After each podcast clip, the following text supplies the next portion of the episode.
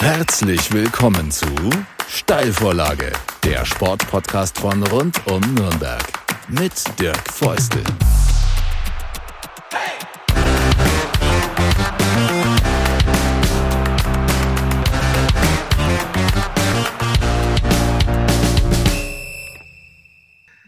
Herzlich willkommen allen, die dabei sind, draußen in und um Nürnberg zu einer neuen Folge der Steilvorlage. Heute geht es um das Thema Schule und Sport, Jugendliche, Kinder in der Corona-Zeit. Das ist ein großes Thema, viel diskutiert äh, im Zusammenhang auch mit diesen ganzen Schul-Shutdowns und Vereins-Shutdowns. Und dazu haben wir uns einen Experten geholt, der was sagen kann. Es ist äh, Michael Weiß, er ist selbst Lehrer er kümmert sich um Schule, um Sport. Er ist äh, beim BLSV aktiv äh, in der bayerischen Sportjugend. Das ist eine Untergliederung des BLSV.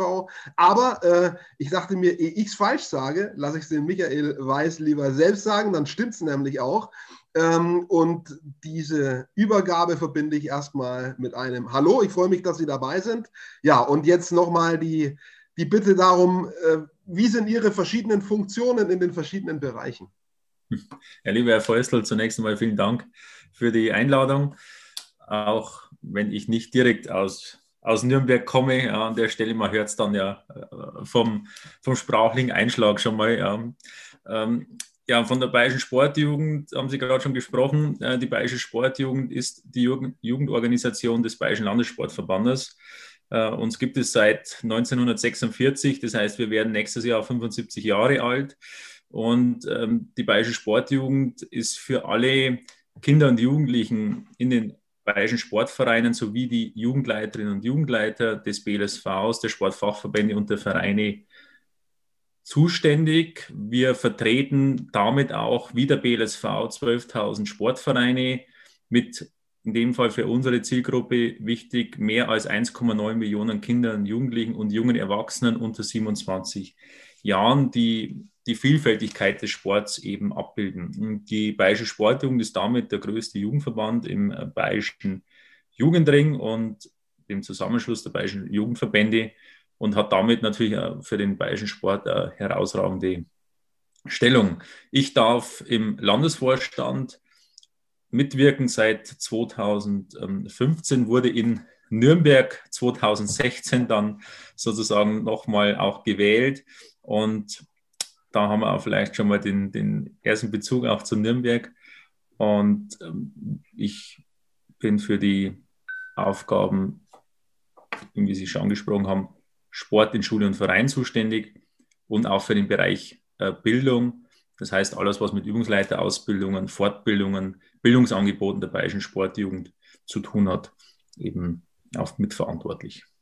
Und wer jetzt, und ich hoffe, das haben alle, die zugehört haben, wer das aufmerksam getan hat, der hat eben mitbekommen, sie sind Experte dafür und dann äh, für das Thema Schule und Sport und Jugendliche. Und dann ist uns auch nicht so wichtig, ob jetzt dieser Mensch äh, direkt aus Nürnberg, Erlangen oder Fürth kommt oder aus dem Landkreis, sondern was er dazu weiß. Und sie wissen dazu sehr viel. Und wir bemühen uns trotzdem, weil wir ja für den Raum Nürnberg senden, lokale Bezüge herzustellen, äh, hoffen, dass es uns gelingt. Aber wie gesagt, die Lage ist ja generell in Bayern, in Deutschland kompliziert äh, in dieser Corona-Pandemie im Zusammenhang mit diesem Thema. Und da versuchen wir einfach ein bisschen, ja, ähm, die Fakten darzulegen. Sie sind selbst auch Lehrer an der Mittelschule in Neuenburg vom Wald im Landkreis Schwandorf.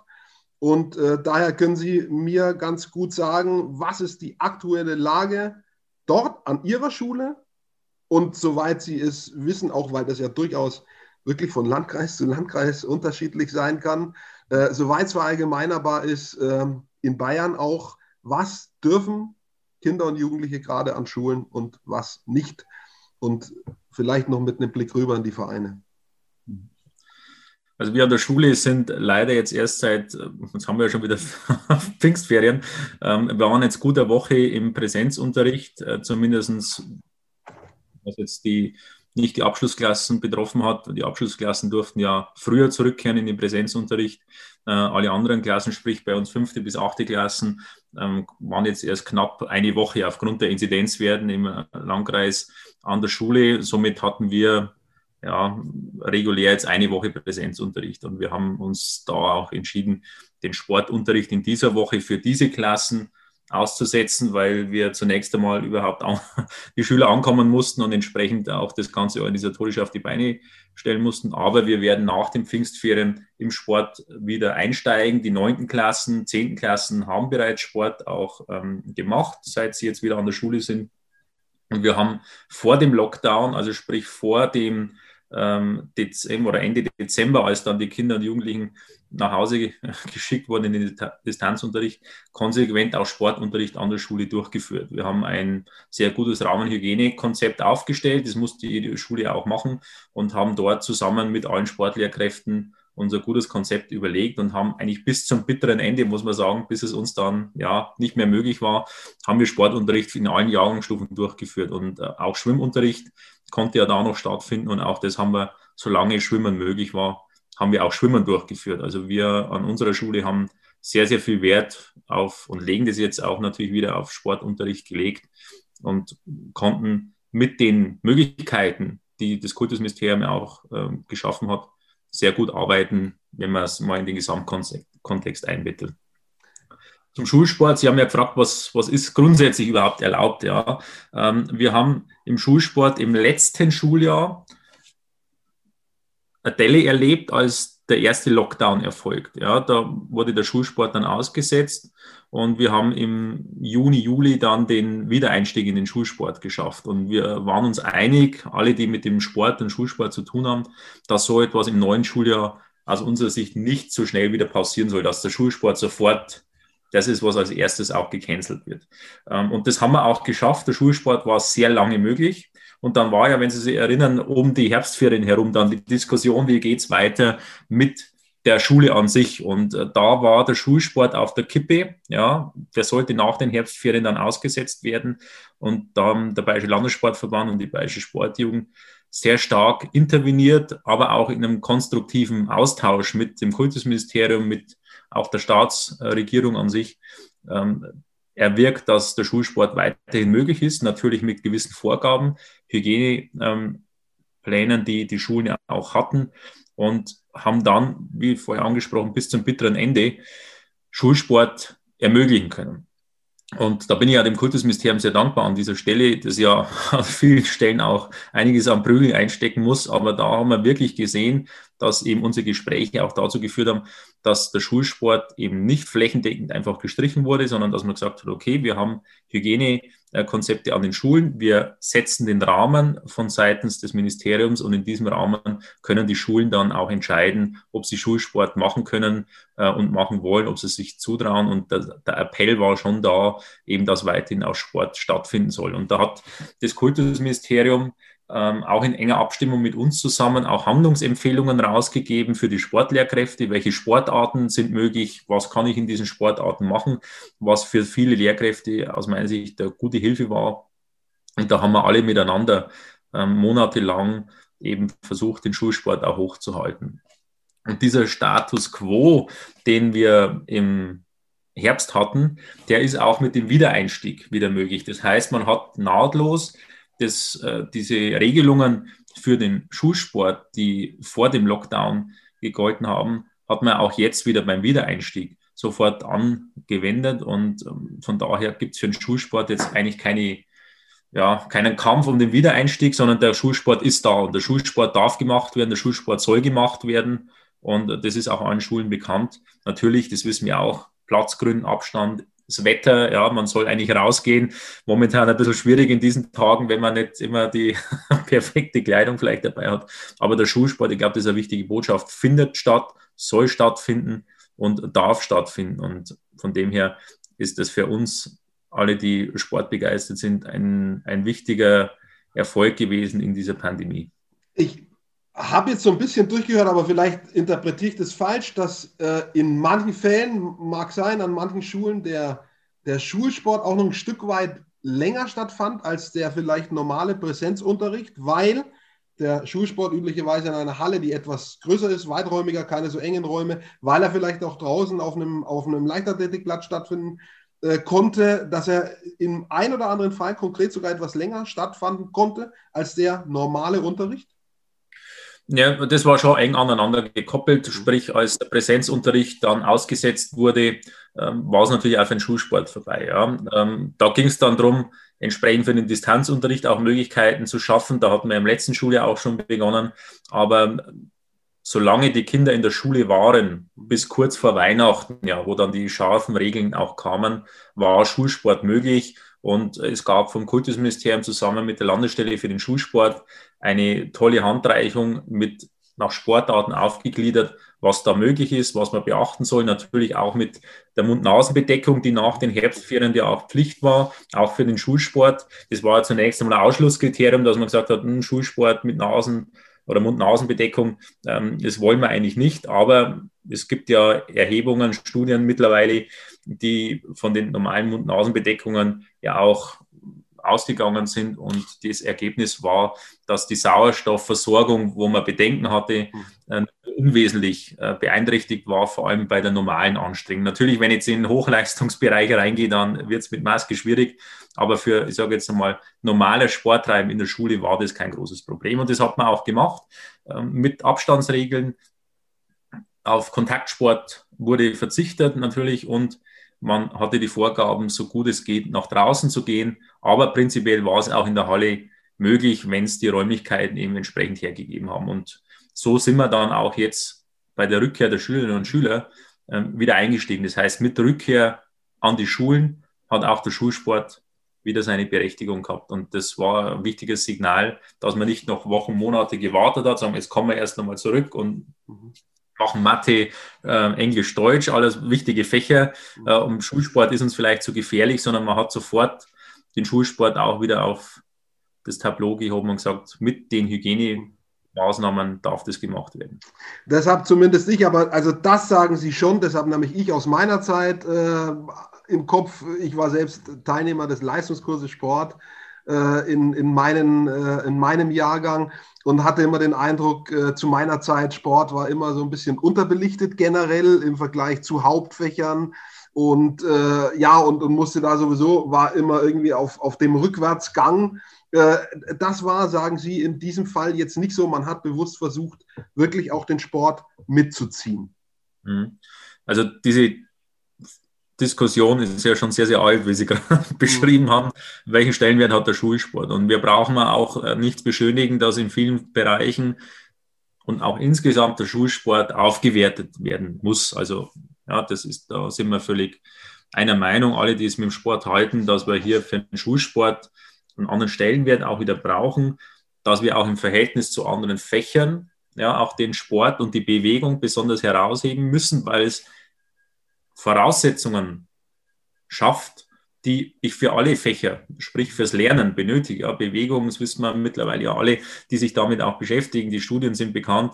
Äh, Bewegung fördert die Gehirnentwicklung, fördert die Aufmerksamkeit und Konzentrationsfähigkeit, fördert damit auch das Lernvermögen der Kinder und Jugendlichen. Und damit muss oder dadurch, durch diese Erkenntnisse muss dem Schulsport und der Bewegung, es ist ja mehr als der reine Sportunterricht, wo Bewegung in der Schule stattfinden kann und stattfinden soll, muss dem mehr Bedeutung zu äh, werden. Aber in dieser Pandemie, gerade jetzt in diesem Schuljahr, muss ich sagen, hat man schon auch versucht, seitens des Kultusministeriums, natürlich auch in, ja, nach, wie soll man sagen, nach ähm, immer wieder Anträgen durch, durch den organisierten Sport. Ja, ähm, aber das ist völlig normal. Da, da muss man ein Stück weit Lobbyarbeit betreiben, ja, dass man den Schulsport eben nicht einfach streicht, sondern sagt, da wo es möglich ist, soll er gemacht werden. Und die Schulen entscheiden letztendlich für sich auch, ob mir das von den Rahmenbedingungen, ob man es von den Rahmenbedingungen hinbekommt.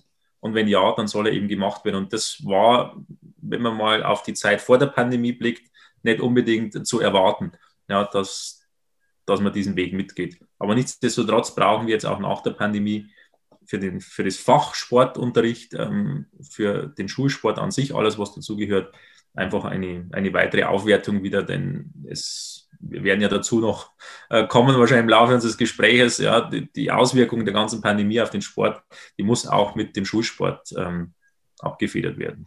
Bevor wir da uns hinhangeln, eine Frage noch eben in der Rückschau bei, äh, ja, eigentlich soweit allen Fächern. Ich weiß nicht, wie es in Musik gemacht wurde zum Beispiel. Ähm, Gab es diese Art von Ersatzunterricht eben digital? Äh, über Zoom oder andere äh, Kanäle, äh, die das möglich machen. Gab es das im Sport auch? Äh, ich zum Beispiel mache einen Online-Rückenkurs kann man ja mhm. machen, Stabi-Übungen zum Beispiel äh, oder ja, oder auch so, so kleines Intervalltraining, äh, Stichwort Tabata. Also es gibt Möglichkeiten, das online durchzuziehen. Gab es das im Schulsport auch?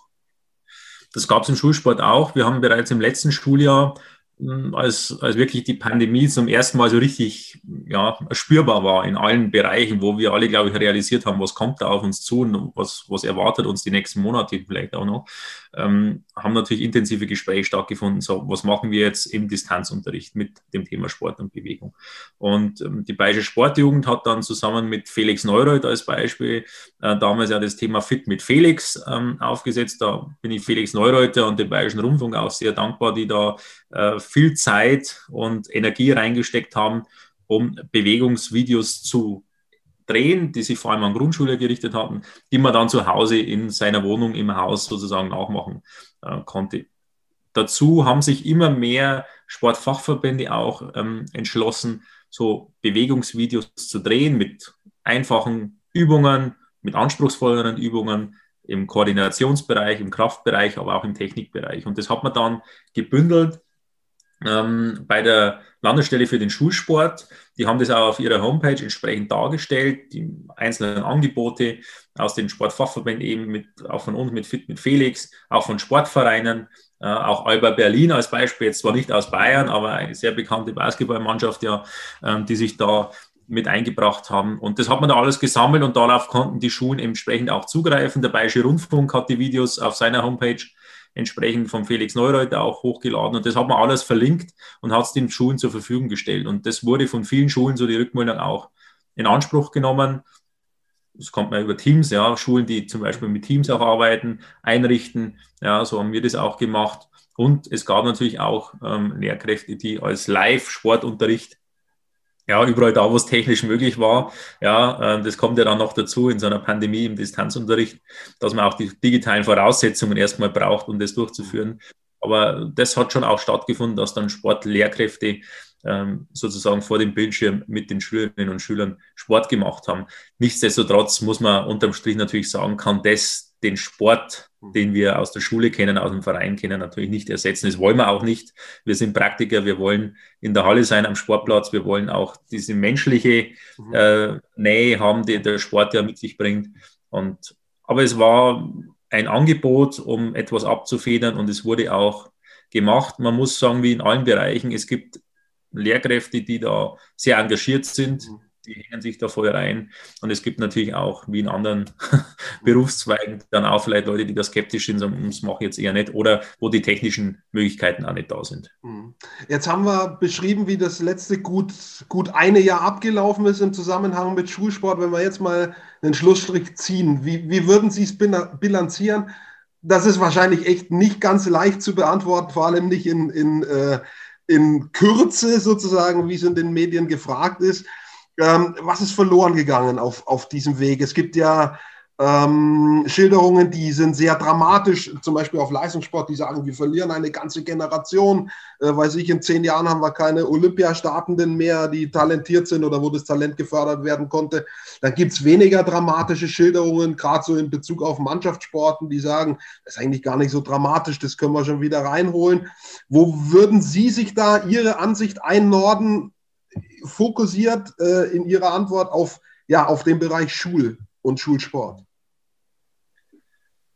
Also ich bin kein Freund des Alarmismus grundsätzlich, weil wir haben es angesprochen, in den Medien kommt es vielleicht auch gut an, ist es oft auch verkürzt, notwendigerweise. Aber ich glaube, wir haben aus einer sehr schlechten Lage im Schulsport das Beste rausgeholt, so muss man es vielleicht sagen. Denn wie ich es gerade beschrieben habe, der Schulsport wurde eben nicht ausgesetzt, vor allem jetzt in diesem Schuljahr, sondern er konnte stattfinden. Und es gab zahlreiche digitale Angebote, aber es kann bei weitem nicht das ersetzen, was uns durch den normalen Sportunterricht ähm, alles gegeben wird. Dass wir eine gesamte Generation damit verlieren für den Sport, äh, sehe ich noch nicht so dramatisch. Das wird sich auch erst in den Folgejahren zeigen. Ja, so wie in vielen anderen Bereichen, in der Wirtschaft, in der Gastronomie ja, was diese, diese Pandemie angerichtet hat. es hat eher auch nochmal den Finger in die Wunde gelegt, wo Probleme da sind, die übrigens schon vor der Pandemie da waren. Und von dem her ähm, brauchen wir jetzt, und das erhoffe ich mir aus dieser Pandemie raus, ein gemeinsames Commitment mit allen, die beteiligt sind, dass wir die schweren Folgen, die die Pandemie hinterlassen wird, da glaube ich, sind wir uns alle einig, dass wir die entsprechend auffangen und das alles Mögliche tun, um die Schäden, die entstanden sind, ja, und da meine ich jetzt nicht nur körperlich durch fehlende Bewegung, sondern auch geistig durch diesen Lockdown, durch diese bedrückende Situationen, gerade auch bei Kindern, dass wir das auffangen. Das erwarte ich von allen. Aber ich neige nicht dazu, jetzt zu sagen, das ist ein, eine verlorene Generation, da würde man auch den Kindern Unrecht tun. Also man sollte mehr Vertrauen auch in die Kinder und Jugendlichen haben, dass die da wieder rauskommen. Aber wir müssen die Rahmenbedingungen entsprechend schaffen. Wenn man mal in Bezug auf Sport so grob drei Säulen hernimmt, das eine privat, was jeder für sich machen kann, das andere Vereine, das ist wahrscheinlich der absolute Schwerpunkt. Und als dritte Säule, eben wenn man auf Jugendliche und Kinder schaut, der Schulsport.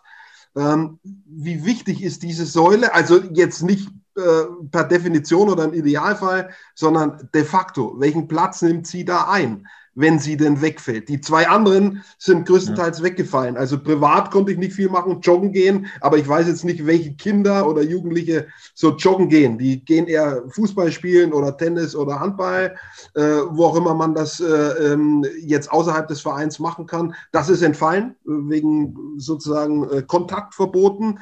Die Vereine konnten nicht arbeiten, Schule konnte mehr arbeiten als die anderen Säulen, ist aber dafür halt sehr stundenmäßig begrenzt. Also wie, wie stark, wie breit, wie wichtig ist diese Säule Schulsport de facto? Also sie hat grundsätzlich eine sehr wichtige Aufgabe, äh, eine tragende Säule, ja, ähm, weil in der Schule sind alle Kinder. Da müssen sie alle hin, ja, ob sie wollen oder nicht. Ähm, und da haben wir natürlich auch den Zugang gerade zu den Kindern und Jugendlichen, die jetzt nicht, also im Bereich privat angesprochen haben, vom Elternhaus her schon in den Sport, in die Bewegung gebracht werden, die vielleicht auch nicht im Sportverein sind. Wir haben leider eben nicht alle Kinder und Jugendlichen in Bayern in den Sportvereinen. Daher ist die Säule Schulsport und Bewegung in der Schule enorm wichtig. Und durch die Pandemie wurde sie ja die allein tragende Säule, weil alles andere privat, ich glaube, so ehrlich muss man auch sein, das werden nicht alle Kinder und Jugendlichen jeden Tag äh, beim Joggen gewesen sein in Bayern, ähm, sondern der Schul, die Schule an sich und der Schulsport war irgendwie so das, der letzte Hoffnungsschimmer für, für den organisierten Sport auch in dieser Zeit, auch wenn viele Vereine digitale Angebote gemacht haben. Die haben ich habe da viele tolle Sachen gesehen, aber es konnte es bei Weitem nicht auffangen. Und deshalb hat die Schule in dieser Pandemie eine ganz besondere Rolle. Deswegen fand ich es auch bei allen ja, Bedenken, die man hatte und einer wirklich gefährlichen Infektionssituation nicht nachvollziehbar, dass man so lange den Präsenzunterricht ausgesetzt hat. Aber ähm, wir sind jetzt wieder zurück und die Schule hat durch die Pandemie nochmal eine viel wichtige Rolle, auch gerade im Bereich Schulsport erhalten. Ähm, man muss aber auch aufpassen, dass man die Rolle der Schule nicht überfrachtet.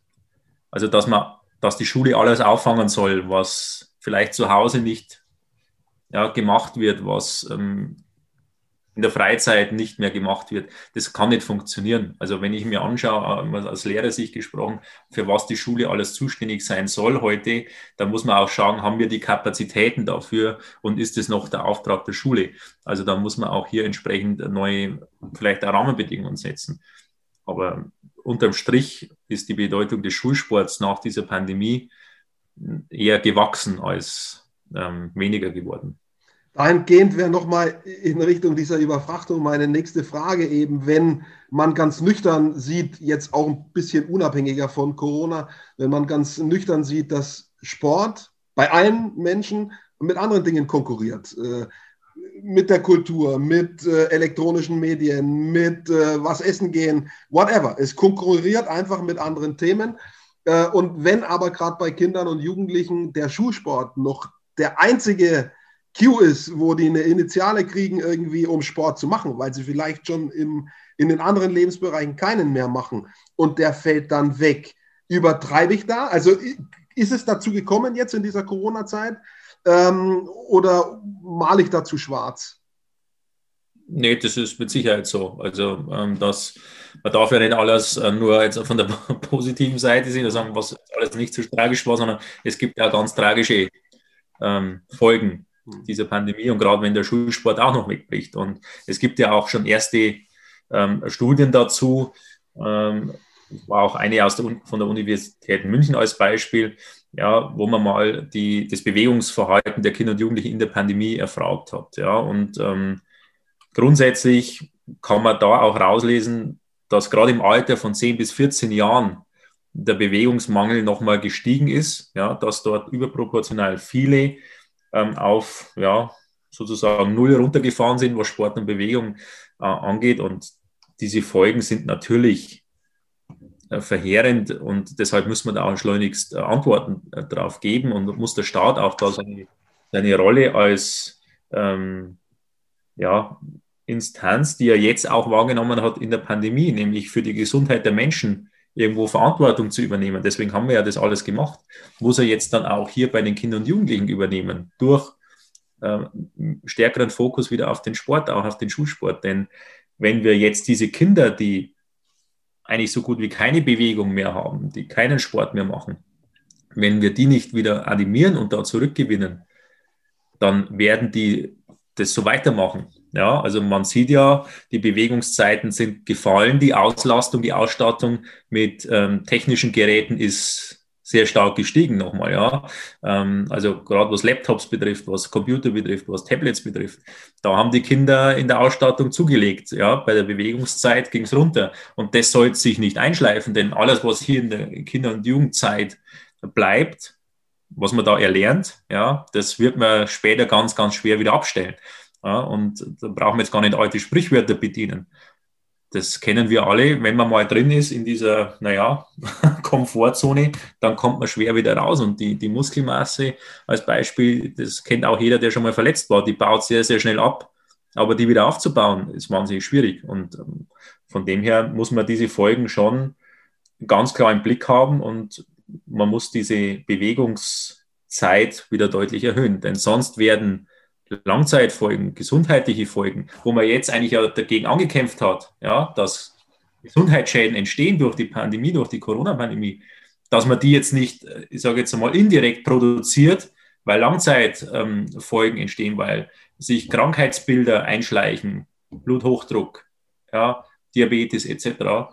Und das geht ja im, im, jugendlichen Alter bereits los. Und da muss man schon jetzt auch einen Blick drauf haben, wenn ich auf der einen Seite so viel betreibe für den Gesundheitsschutz, wie wir jetzt das erlebt haben, ist wahrscheinlich einzigartig in der Menschheitsgeschichte bisher, dass man so viel dem Gesundheitsschutz untergeordnet hat, dass man aber dann jetzt nicht die anderen Folgen ausblendet, psychische Folgen, ja, äh, physische Folgen, sondern da dann genauso den Blick auf drauf setzt und sagt, wir müssen da stärker mit Geld, mit Personal, mit Rahmenbedingungen auch ähm, diese Folgen, diese, wie Sie ja zu Recht angesprochen haben, dramatischen Folgen auch ähm, wieder zu lindern. Spannende Fragen, die auch äh, weit und breit diskutiert sind. Äh, Nochmal zu Ihrem persönlichen Blick, aus Ihrer eigenen Erfahrung, was Sie selbst sehen, äh, wenn Sie mit Jugendlichen arbeiten im Sport, äh, Bewegungsmuster, Koordination, Kondition, wenn man da mal so einen Zehn-Jahres-Bogen versucht zu schlagen, äh, sehen Sie Dinge sich verschlechtern? Äh, oder gleich bleiben oder am Ende besser werden, kann ja auch sein. wie ist, der Eindruck Ihrer eigenen Augen, unabhängig von Statistik, Ihr persönliches Umfeld? Also sehr differenziert. In der Schule in vielen Bereichen ja, deutlicher Abfall ähm, in den Werten, in den Leistungen. Im Vereinssport, als ich selbst Kinder, Kinder trainiert habe im, im, Fußball, da hat man sehr viele, die wahnsinnig äh, fit waren und fit sind und die einfach sich bewegen wollen, die Spaß dran haben, die gerne ins Training gekommen sind, die dann, das kriege ich auch durch die Eltern, kriegt man das ja auch mit, ähm, die auch zu Hause dann äh, ständig im Garten sind und Fußball spielen. Also ich würde es nicht pauschal, diese Pauschalurteile bringen uns auch nicht weiter und die werden auch der Sache nicht gerecht, werden den Kindern nicht gerecht. Ähm, aber was man einfach sieht, dass wenn man sich einmal Schule auch anschaut, gerade die Kinder, die eben nicht im Verein sind, dass da eben in der Koordination, in der Kondition auch im Leistungswillen ähm, schon Unterschiede zu Vorjahren, vor allem auch in den letzten Jahrzehnten, wenn man selber auch Schüler war, sich anschaut, was man an Leistungen erbringen musste, dass da sich etwas verschlechtert. Ja. Und das geben ja auch Studien entsprechend her, ähm, dass dort Nachholbedarf ist. Vor allem eben bei den Kindern und Jugendlichen, die nicht im Sportverein sind, die sowieso jeden Tag dann noch zusätzlich am Sportplatz stehen. Und äh, ja, um die brauchen wir uns wahrscheinlich weniger Gedanken machen. Ja, es geht ja vor allem um die, die eben nicht im Sportverein sind, die dann über die zwei, drei Stunden Sport in der Woche über die Schule ja, und wenn man mal da die reine Bewegungszeit ermitteln würde, dann kommen wahrscheinlich auch nochmal schockierende Zahlen raus. Ja, also es geht ja nicht bloß, ich stehe in der Halle, sondern wo bewege ich mich? Ja, und man muss ja sagen, für viele Kinder ist in dieser Pandemie diese Zeit völlig weggebrochen. Selbst der, der Weg zur Schule war ja für die mhm. Bewegungszeit. Nicht einmal die hat mehr stattgefunden. Die einzige Bewegungszeit war für viele aufstehen, vielleicht noch ins Bad gehen, in die Küche und dann sich vor den Bildschirm setzen. Und dann sitzen die da. Mhm. Und das, das ist sicherlich ersichtlich, aber wir haben auch sehr viele Kinder und Jugendliche, die nach wie vor Spaß am Sport haben, die die sehr, sehr gute und starke Leistungen erzielen. Wenn wir nach vorne gucken, was getan werden muss, äh, wir hoffen, das können wir irgendwie ab, ab Sommer oder Herbst dann mehr oder weniger ohne Pandemie im Sinne von, wir sind durch Impfungen geschützt. Für den, für den Rest gilt, wir werden irgendwie mit Corona leben müssen, schätze ich. Das wird ja nicht verschwinden. Wir werden nur Möglichkeiten finden, das irgendwie in Bahnen zu lenken, mit denen wir gut klarkommen. Ähm, was muss passieren? Äh, Nochmal zu meinen Erinnerungen zurück. Äh, über die Medien in den letzten Jahren und, und Schule persönlich. Ähm, es wird immer gesagt, wir brauchen Ingenieure, also Mathe fünf Stunden. Ja, wir brauchen äh, Journalisten, es muss gelesen werden, Deutsch fünf Stunden. Ähm, wenn ich dann zurückdenke, ja, Musik äh, können wir uns daheim anhören, in der Schule eine Stunde, Sport zwei Stunden.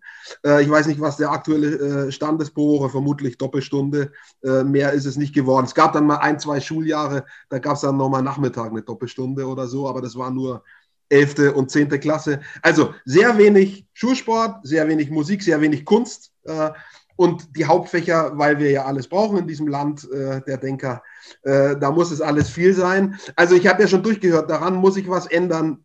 Wie kann das geändert werden? Wir haben jetzt ein paar Punkte angesprochen. Auch da hat Corona gewirkt wie ein Brennglas. Ja. Welche Initiativen muss es jetzt geben? Äh, wer kann die Lobby sein? Wir haben den Felix Norreuter angesprochen. Das war jetzt mal so ein, der ist damit mal in die Öffentlichkeit. Der hat gesagt, da muss was passieren. Das zieht natürlich Fokus auf sich.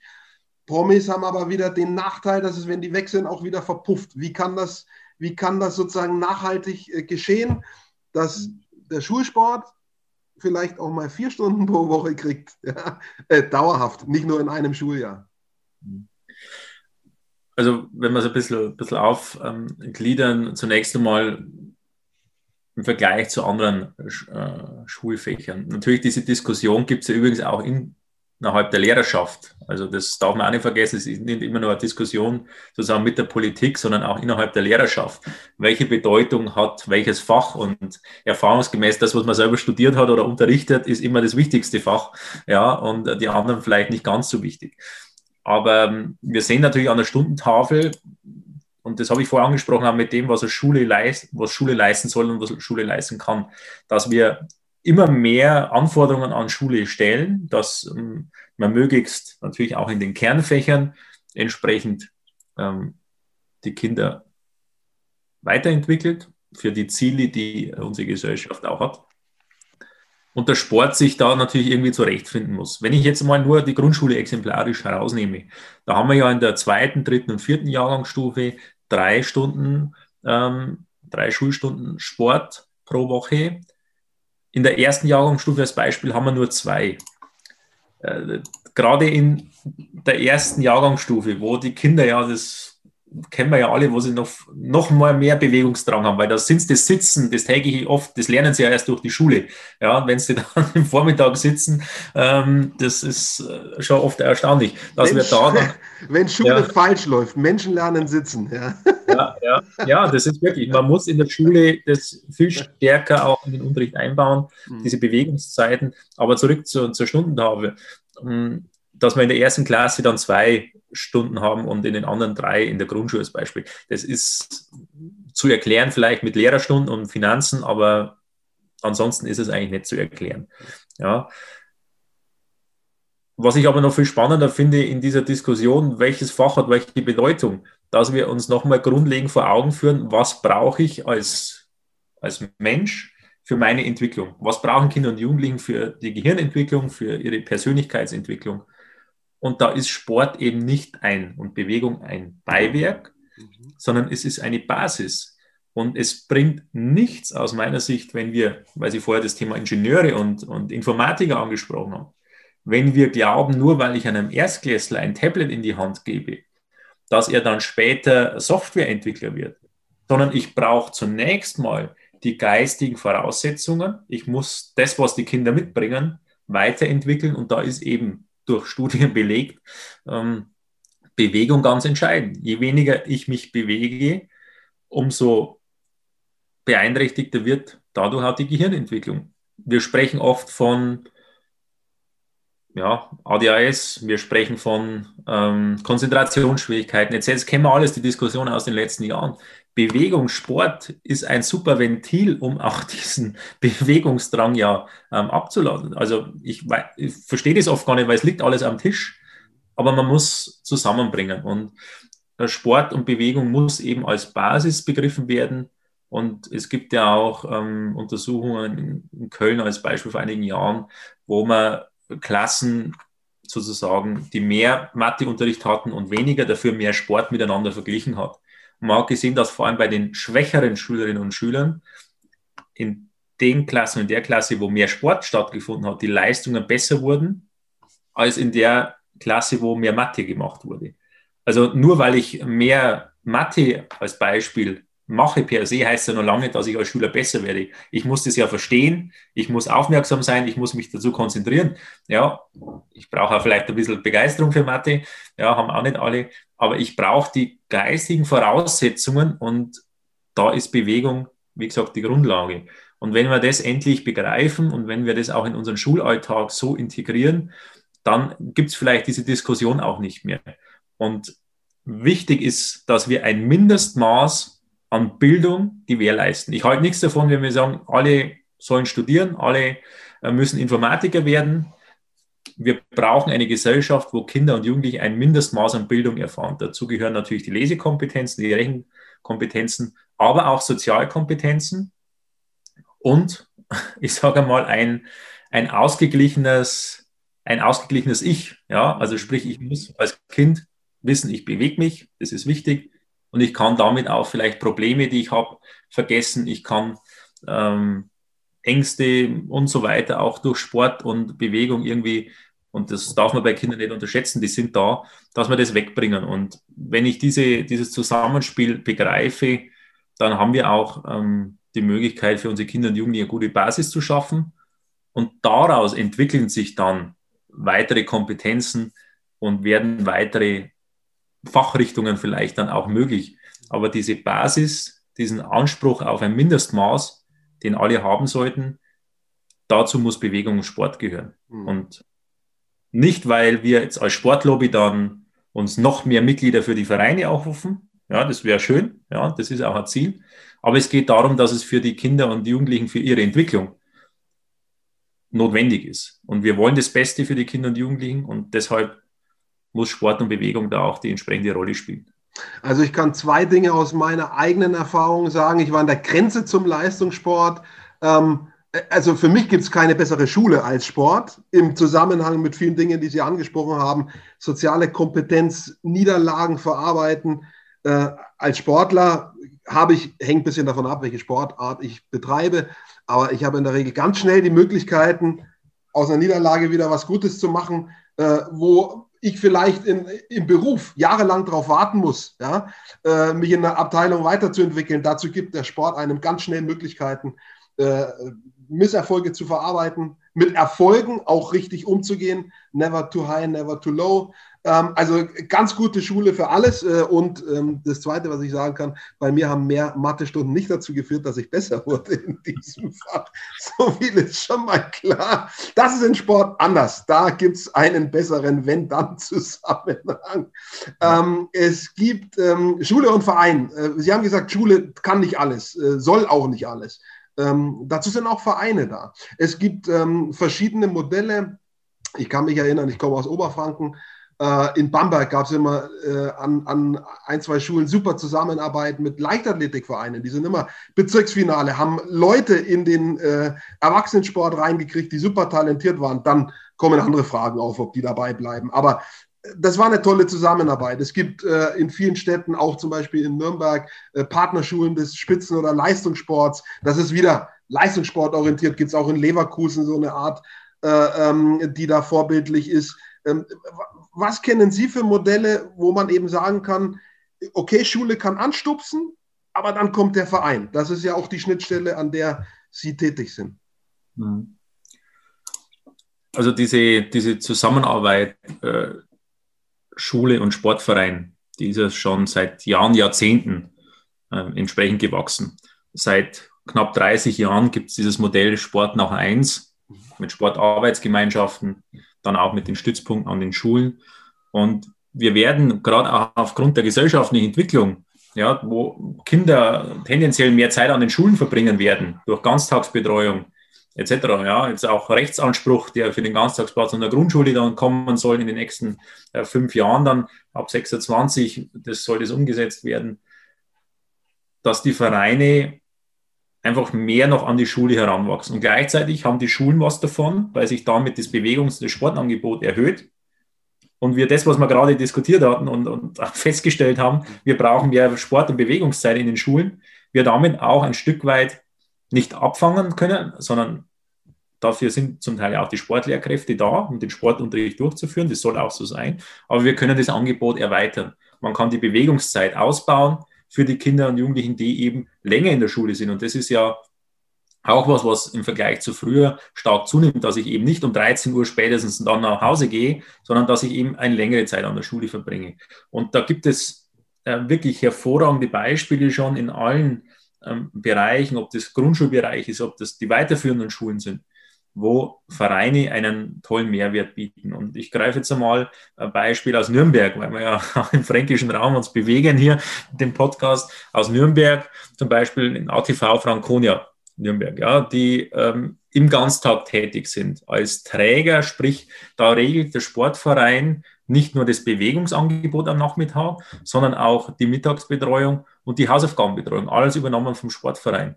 Dieser Verein hat auch einen eigenen Hort, Bewegungskindergarten sozusagen geschaffen, einen vereinseigenen Kindergarten, äh, wo schon da früh die Weichen auch gestellt werden. Und das zieht sich dann in die Schule rein mit Kooperationen, Sportarbeitsgemeinschaften, aber vor allem auch im, im Sport im Ganztag, ja, in diesem offenen Ganztag.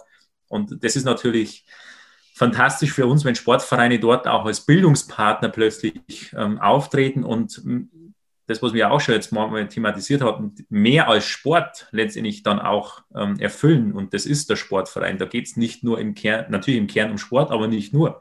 Es ist auch das Gesellschaftliche, das mitschwingt.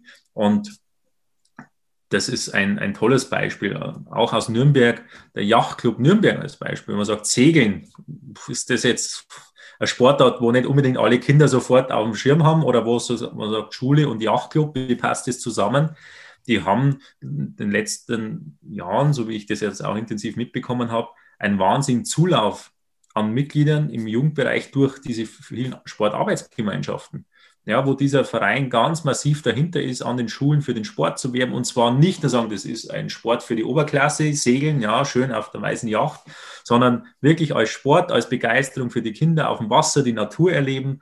Und das zeigt, dass es auch Sportart unabhängig ist. Also ich kann als Sportart natürlich mit den Kernsportarten Fußball, Leichtathletik, wie Sie gerade angesprochen, Volleyball etc aber auch mit vielleicht vermeintlich eher exotischen Sportarten genauso an der Schule Erfolg haben. Ähm, und dass das nicht nur in der Stadt, Großstadt, jetzt mit Nürnberg, möglich ist, zeigen auch Beispiele aus Selb, Oberfranken, ja, an der tschechischen Grenze, ähm, die mit wahnsinnig viel Kooperationen mit Schulen zusammenarbeiten, auch im Ganztag tätig sind, die dort auch hauptberufliches Personal plötzlich aufgebaut haben, als selb jetzt nicht vielleicht, mögen Sie mir verzeihen, Nabel der Welt, ja, mhm. sondern eher auch Grenzgebiet. Aber auch da ist es möglich, eben durch diese Kooperationen, gerade auch im Ganztag, als Verein zu wachsen. Und das sind gute, gute Beispiele, dass es A, per se mal jeder Verein ähm, schaffen kann und dass B, auch Sportart unabhängig ist, wie ich mit der Schule zusammenarbeiten kann. Entscheidend sind auch hier die Personen auf der Schulseite und auf der Vereinsseite, die zusammenfinden müssen. Und dann ist es eine tolle Geschichte. Und wir haben nur mal auch eine Zahl für die Sportarbeitsgemeinschaften. Äh, über 1000 Vereine, die Kooperationen mit Schulen haben. Wir haben 12.000 Vereine in Bayern. Das heißt, jeder Zwölfte hat eine Sportarbeitsgemeinschaft. Wir haben knapp 4000 Sportarbeitsgemeinschaften. Ja, auch die wird oder die werden nach der Pandemie wieder in den Fokus rücken müssen, ja, dass das nicht wegbricht alles. Ja, ähm, Bertolt Brecht Schule aus Nürnberg, ja, ist auch ein ganz wichtiger Stützpunkt für viele ähm, Sportarten. Ähm, auch da muss man oder hat man ein sehr gutes Beispiel, was alles möglich ist zwischen Verein, zwischen Schule. Und auch da zum Beispiel muss man jetzt schauen in Nürnberg, dass das, was hier gewachsen ist über Jahre, dass das dann auch weiter bestehen kann. Ja, also von dem her haben wir jetzt alleine, glaube ich, jetzt im fränkischen Raum gibt es genügend Beispiele, äh, wo wirklich Zusammenarbeiten sehr, sehr gut klappen können. Und wir wollen unabhängig von der Pandemie das weiter ausbauen. Also das ist uns als BLSV, als Bayerische Sportjugend extrem wichtig, dass diese Kooperationen zwischen Schulen und Sportvereinen weiter ausgebaut werden, weil es eben für beide Seiten einen Mehrwert bringt, für die Schule sie brauchen Partner für den Ganztag, sie brauchen auch gute Angebote für den Nachmittag. Es erhöht die Bewegungszeit der Schule, ja.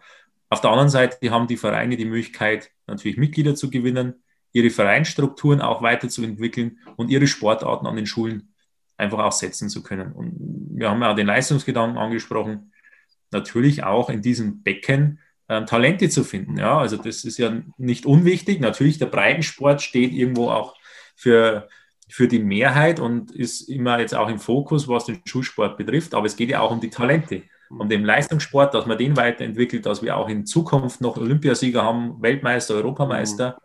Und da ist ähm, die Schule ein Talentebecken, das man nutzen muss. Ja. Da habe ich gleich noch eine Frage dann abschließend dazu. Äh, zwischendurch würde mich aber noch interessieren davor, ähm, auch das lernen wir in der Corona-Pandemie, dass viele gute Ideen durch im weitesten Sinne Vorschriften gebremst werden. Äh, ist dieser Beleg da? Ja? Kann ich das hier so abrechnen? Gerade im Zusammenhang mit öffentlichen Institutionen. Gibt es sowas wie eine Bremsfunktion im Zusammenhang mit Schule und Verein oder Schule und anderen Sportinstitutionen, äh, wo sich manche Dinge einfach nicht verwirklichen lassen, obwohl die Ideen da sind? Wo halt äh, die, sich die Frage stellt, wie kann ich den Übungsleiter honorieren, geht sich oft nicht aus. Weil ich selber, weil ich Anfragen von Schulen hatte in anderen Zusammenhängen mit Vorträgen, kann man irgendwie nicht honorieren. Dann sage ich, okay, ist halt mein Beruf, ich muss auch Geld verdienen, dann machen wir es halt nicht. Ja? Also das, sowas kann hindern. Ähm, Gibt es diese Brems, äh, diesen Bremsklotz?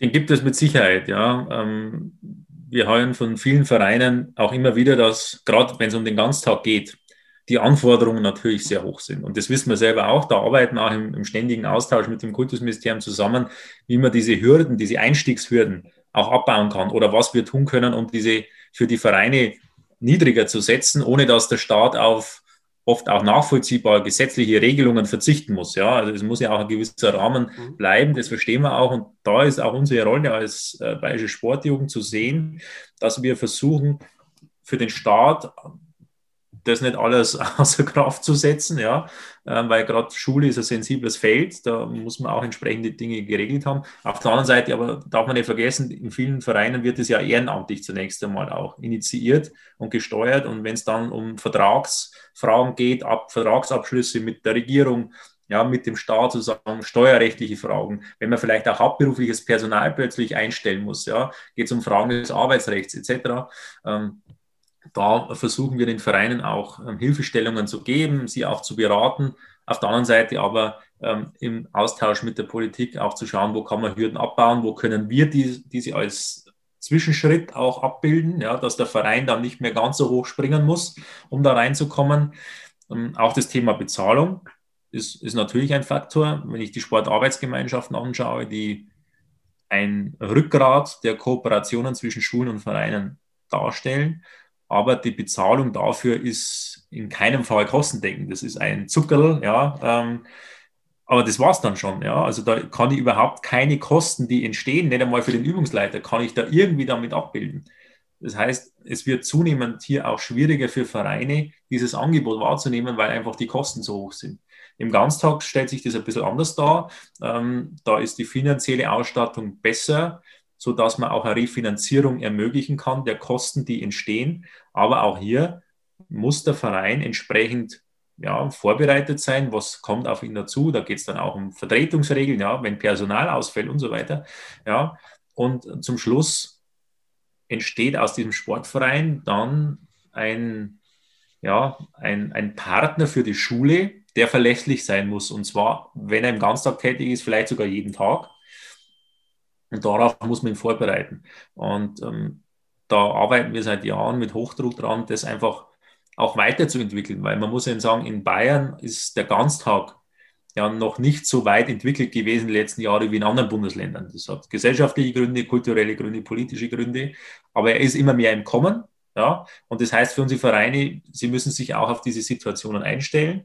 Und wir haben in anderen Bereichen ja Erfahrungen zwischen Zusammenarbeiten und die wollen wir im Ganztag einfach ausbauen, weil wir die Vorteile sehen für die Vereine, für die Schulen und da, wenn der Verein zum Bildungspartner wird, heißt es natürlich auch mehr Aufgaben, neue Aufgaben. Und die können wir nur in, zum einen mit Beratung und zum anderen mit, ja, mit Lobbyarbeit sozusagen für unsere Vereine wieder Einstiegshürden abzubauen, irgendwie am, am abfedern. Zum Schluss bleibt aber, mal dazu sagen, es ist für jeden Verein eine Chance, Vielleicht nicht für jeden Verein gleich machbar. Auch, ich glaube, so ehrlich muss man sein. Es gibt verschiedene Voraussetzungen. Aber grundsätzlich ist mal für jeden Verein eine Chance, gerade da, wo Ganztagsschulen sind, am Ort, wo diese Kooperationen entstehen können, einfach ihren Verein aufzuwerten und neue, neue Mitglieder zu gewinnen, auch neue Sportarten vielleicht auch zu bewerben etc. Und diese, diese Möglichkeit wollen und müssen wir nutzen. Wir müssen mehr an die Schulen, mhm. denn es wird immer schwieriger, dass die Kinder von sich aus zum mhm. Sportverein kommen. Und deshalb muss der Verein zwangsläufig in vielen Bereichen dann an die Schule gehen. Also ich würde da auch für Öffnung plädieren, wenngleich ich natürlich die die äh, Zwänge auch verstehe, eben äh, mit Vorsicht im, im Bildungswesen. Klar, da ist eine, eine, hohe Verantwortung da. Und dieses Aufeinander zugehen, da habe ich eben noch eine Frage und das wäre dann meine letzte. Sie kennen diese Initiativen auch gerade von Profiklubs. Das ist so ein, so ein Misch, die gehen nämlich sehr, sehr viel an Schulen, Profivereine, Profiorganisationen. Das ist teilweise eine Frage des Marketings, um die jungen Leute schon an sich zu binden als künftige Fans. Es ist natürlich auch ein Werben um Mitglieder, um Talente. Ähm, da gibt es dann so Probetrainings, die gehen da wirklich mal einen Vormittag hin, nehmen teilweise ihre Profispieler mit, ne, so als Anreiz. Das sind tolle Aktionen. Ich war häufiger dabei, um darüber zu berichten auch. Ähm, die SchülerInnen mögen das, die Kleinen und Kleinsten, äh, aber man kann es auch kritisch sehen. Äh, wie stehen Sie zu solchen, zu solchen Initiativen, gerade der Profiorganisationen? Hm. Also ich möchte mir da ehrlich gesagt kein, kein Urteil anmaßen, denn es hängt, ist auch wieder verschieden. Also wenn ich mal jetzt nicht aus, aus dem Nürnberger Raum, weil ich es da besser weiß, beim FC Bayern München, mhm. die ähm, auch Kooperationen mit Schulen haben, die im Ganztag tätig sind. Ja, nicht aber über Kernsportart, unbedingt Fußball, sondern zum Beispiel mit Tischtennis. Ja, und ähm, habe das auch viel mitbekommen, was da ähm, gemacht wird, da steht vor allem auch der soziale Charakter im Vordergrund. Ja, und wenn, wenn so ein Profi-Club wie der FC Bayern München das dann macht, dann ist es nur ähm, zu unterstützen. Und wir haben natürlich auch andere ähm, Vereine, die gerade was die Talentsichtung betrifft, ja, wenn ich jetzt mal an die Basketballer in Bamberg denke, mhm. wo ja auch, glaube ich, viele Kooperationen über die letzten Jahre entstanden sind, die da sehr intensiv drin sind, dann ist es für die auch eine notwendige ähm, Form der Talentgewinnung, auch gerade Basketball in die Fläche zu bringen. Ja, wenn ich, schaue jetzt mal bei uns in der Gegend, wenn ich da äh, Basketball spielen möchte, ist die Auswahl schon begrenzt. Wenn ich es dann noch auf Leistungsebene machen muss, ist es nochmal schwieriger. Ja, und somit ist es völlig verständlich. Und ähm, da muss man ein bisschen unterscheiden, welche, ähm, welche Idee steckt dahinter, welcher Anspruch. Ja, der FC Bayern muss wahrscheinlich jetzt nicht mehr unbedingt Fans und Mitglieder noch äh, ständig generieren, Ja, da ist vielleicht auch der soziale Charakter im Vordergrund und andere Vereine brauchen das auch wirklich, um ihre Talente gewinnen zu können. Beides ist berechtigt. Mhm.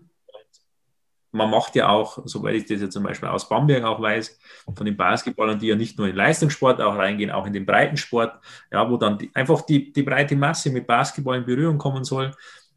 Das ist wunderbar und man, ich glaube, vor Ort haben wir sehr vernünftige Leute, die dann auch das gut einordnen, was wirklich dann passt und wo es vielleicht, die Kritik kam ja ein bisschen durch von Ihnen gerade, wo es um, um andere Ziele geht. Ähm, aber ich glaube, das ist, sind die wenigsten, die das rein verfolgen, wo es nur um Marketing geht. Ja. Ich, ich unterschreibe auch, so, solange es wirklich um den Sport geht, unterstütze ich das alles ja. äh, als, als Sportjournalist auch, weil ich persönlich alles gut finde, was den Sport unterstützt als solchen. Äh, und die, die positiven Wirkungen haben wir gerade alle in der letzten Stunde aufgezählt und die sind da. Das, da gibt es kein Vertun. Also das äh, haben, Sie, haben Sie ja alles perfekt beschrieben. Und das unterschreibe ich da, wo es kommerziell wird, ist es schwierig, weil wenn du an fünf, sechsjährige rangehst, äh, so, da, also da kann man schon die ein oder andere Frage stellen, ähm, aber solange das verbunden ist mit, mit anderen Ansätzen, ist es aus meiner Sicht auch völlig in Ordnung äh, und, und auch äh, gut. Also wa warum denn nicht? Ja. Also ich glaube, man grundsätzlich, wenn es um kommerzielle Dinge geht, ist die Schule sensibel. Dann gibt es auch gewisse Regeln und das ist auch gut so. Ähm, Schule ist auch ein abgeschlossener Raum, der die letzten Jahre doch aufgeweicht wurde. Also es sind immer, kommen immer mehr Partner in die Schulen. Aber dennoch ist es wichtig, dass die Kinder und Jugendlichen hier auch ein gewisses ja, geschütztes Feld haben. Auf der anderen Seite sehen wir aber, und äh, das, das war jetzt auch nochmal auf die Frage von vorhin, was, was müssen wir jetzt tun und was, wie kommen wir aus der Pandemie raus, dass wir als Bayerische Sportjugend, als BLSV mit allen Sportfachverbänden versuchen, die Vereine zu befähigen, an die Schulen zu gehen, Kooperationen zu schließen, dass wir in der Politik, in, im Kultusministerium dafür werben, und da stoßen wir durchaus auf, auf offene Ohren. Also auch da haben wir wirklich auch einen guten Austausch, diese Kooperationen zu intensivieren. Und wir wollen jetzt auch mit Blick auf nächstes Jahr European Championships in München, ja, Großereignis im Sport, das wir eigentlich in Bayern seit 50 Jahren nicht mehr hatten, seit den letzten Olympischen Spielen 72, wo wir versuchen wollen, durch diese European Championships eine Bewegungskampagne über das Land auszurollen, die Vereine mitzunehmen, die Schulen mitzunehmen, wir haben tolle Unterstützer, wie auch Felix Neureuter, den wir ja vorher angesprochen hatten, der da authentisch als Initiator auch mit dabei steht mit seinem Programm Bewegt ist schlau als Beispiel. Ähm, und dass wir das gemeinsam nutzen, diese einmalige Chance jetzt im Zusammenspiel Pandemie und nächstes Jahr so ein Großsportereignis in Bayern, um wirklich Bewegung und Sport wieder sozusagen ins Laufen zu bringen und vor allem unsere Kinder und Jugendlichen in Bewegung zu bringen und dadurch dann auch nachhaltig Kooperationen wieder entstehen zu lassen, die all das, was wir vorher beschrieben haben, mit aufnehmen. Und da haben wir jetzt ein Jahr auch vor uns, um das entsprechend zu initiieren und, und dieses, diese European Championships in München auch zu nutzen für ganz Bayern. Auch für den fränkischen Raum, ja, dass wirklich eine Bewegungswelle über das Land schwappt.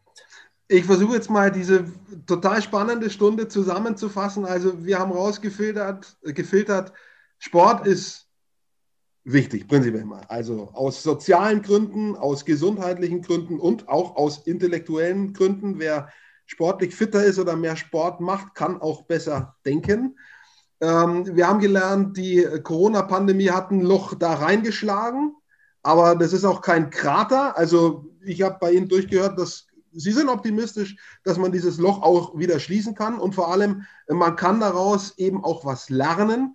Oh, quasi, das, das wäre meine dritte, äh, mein dritter Punkt der Zusammenfassung. Man kann daraus die richtigen Schlüsse ziehen und lernen und für die Zukunft Dinge besser machen, äh, die da heißen, mehr Offenheit zwischen Schule und Verein, mehr Partnerschaften, Sport nach vorne bringen. Ich glaube, so können wir, das sind die zentralen drei Punkte, die wir irgendwie jetzt zutage gefordert, äh, gefördert haben. Haben Sie noch einen, der da noch dazu passt? Sie haben alle wunderbar beschrieben. Ähm, ich glaube, wichtig und Sie haben es ja auch angesprochen, diesen, diesen Krater oder dieses Loch, dass wir da wieder rauskommen. Und jeder, der Sportler ist, weiß, es geht bis das Spiel oder bis der Wettkampf zu Ende ist. Und das sollte man hier auch anwenden. Also wenn wir jetzt uns hinstellen als Verbände und als Gesellschaft, es ist alles schlimm und ähm, wir kommen da nicht mehr raus und das ist alles, macht uns alles kaputt, das, deswegen wird es ja nicht besser. Mhm. Sondern wir müssen wir jetzt das, was vor der Pandemie schon nicht gut war, das müssen wir verbessern. Wir müssen jetzt noch was drauflegen, weil die Pandemie uns einfach in vielen Bereichen nach unten gezogen hat. Aber wir müssen trotzdem alles versuchen, um das nicht nur das Beste aus der Situation zu machen, sondern auch wieder das Beste für den Sport äh, in Bayern zu bewirken. Und wir haben ja am letzten Wochenende bei den Fürtern gesehen, dass es äh, ja ganz schnell gehen kann und dass man einfach äh, die Hoffnung da entsprechend nicht aufgibt und plötzlich ist man in der ersten Liga. Mhm. Und ich ähm, glaube, man sollte schon ähm, so viel Vertrauen in die Kinder und Jugendlichen haben, in unsere Sportvereine haben, in unsere Gesellschaft, dass wir auch diese Pandemie die wirklich in vielen Bereichen sehr schlimme ähm, Situationen hervorgerufen hat, dass wir die überwinden und dass wir alle den Willen haben, da rauszukommen. Also ich bin da zuversichtlich, weil wir über den Sport, zumindest da, wo ich auch beurteilen kann, über den Sport schon auch andere ja, Zeiten überstanden haben. Wenn man sich einmal anschaut, der älteste Sportverein Bayerns ist ja auch ein Nürnberger Verein. Ja, ähm, der hat zwei Weltkriege überlebt. Mhm. Also wir werden die Pandemie auch überstehen und werden mit voller Kraft wieder angreifen. Ich teile diesen Optimismus, da gehe ich jetzt mal mit, äh, ja, weil man ihn noch braucht, einfach um die Dinge irgendwie wieder äh, weiterzuentwickeln. Ne? Das ist da, wie gesagt, immer irgendwie so im, im Schlechten rum, rumrühren, äh, bringt einen ja auch nicht weiter. Ähm, in diesem Sinne danke ich äh, für das total interessante, habe ich gesagt, und auch spannende Interview. Äh, ich habe viel dabei gelernt. Ist ein wichtiges Thema, das gar nicht so oft drankommt, leider. Ne? Es geht immer so um Auf- und Abstieg und äh, Trainerentlassungen und äh, um Skandale in Verbänden. Das haben wir häufig. Um abstruse Ideen im Profisport. Das ist immer das, was ganz oben steht in den Schlagzeilen. Ähm, aber das ist eben auch ein ganz wichtiges Sportthema das wir heute mal ausführlich, aber noch lange nicht bis zum Ende diskutiert haben. Wir können jetzt eigentlich noch eine Stunde weitermachen, ne, würde ich sagen, theoretisch. Aber die Frage ist, wer, wer das dann noch alles zuhört bis zum Ende. ja, man muss ja auch wissen, ähm, wann man mal eine Pause einlegt.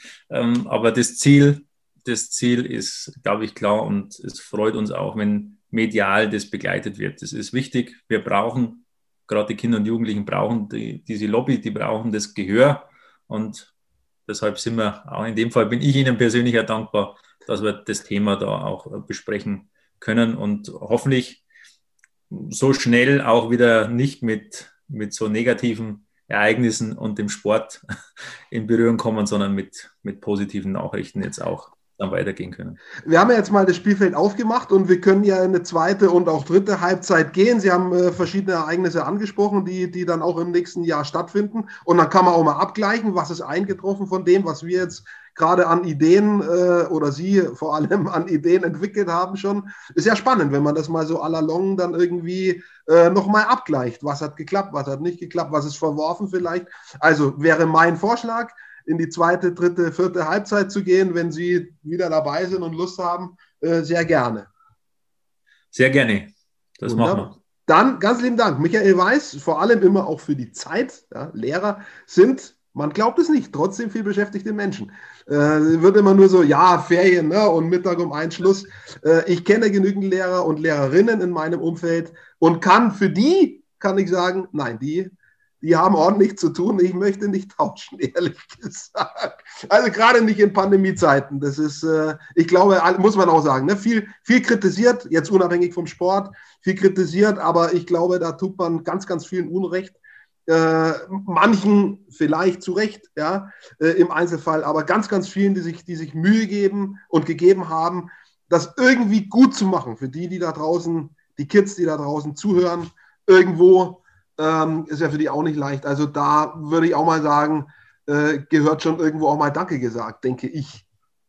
Ja, also ich glaube, das kann ich nur unterschreiben, ähm, nicht weil man selber Lehrer ist, sondern auch, weil man es beobachtet, dass wirklich viele Kolleginnen und Kollegen sich da unglaublich die letzten Monate eingebracht haben. Gerade wenn ich so an den Grundschulbereich auch denke, was das an Herausforderungen mit sich gebracht hat, wo gerade das Digitale vielleicht mit den kleineren noch gar nicht so leicht ist. Äh, also wir haben in allen Schulbereichen wirklich tolle Lehrkräfte, die sich da unglaublich engagiert haben und weiterhin engagieren. Und auch das hat die Pandemie gezeigt, wie wichtig der Lehrerberuf ist, ja, gerade auch für die Entwicklung der Kinder und Jugendlichen, wo wir auch in vielen Bereichen Lehrermangel haben, was sich auch dann in den Schulsport wieder auswirkt. Ja, wenn ich weniger Lehrkräfte habe, gerade Grund- und Mittelschulbereich, was sehr wichtig ist, dann ähm, brauchen wir da entsprechende Lehrkräfte dazu, auch gerade Sportlehrkräfte.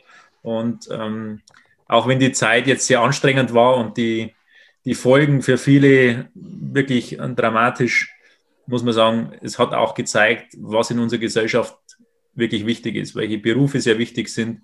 Und da war neben Gesundheitssektor gar keine Frage, ähm, aber auch der Lehrerberuf, alle Berufe, die in der Kinder- und Jugendarbeit auch mit dabei sind, sind enorm wichtig. Und ich hoffe, dass wir da auch wieder mehr junge Menschen bekommen, die gerade auch im Grund- und Mittelschulbereich ähm, studieren und hoffentlich dann auch Sport studieren.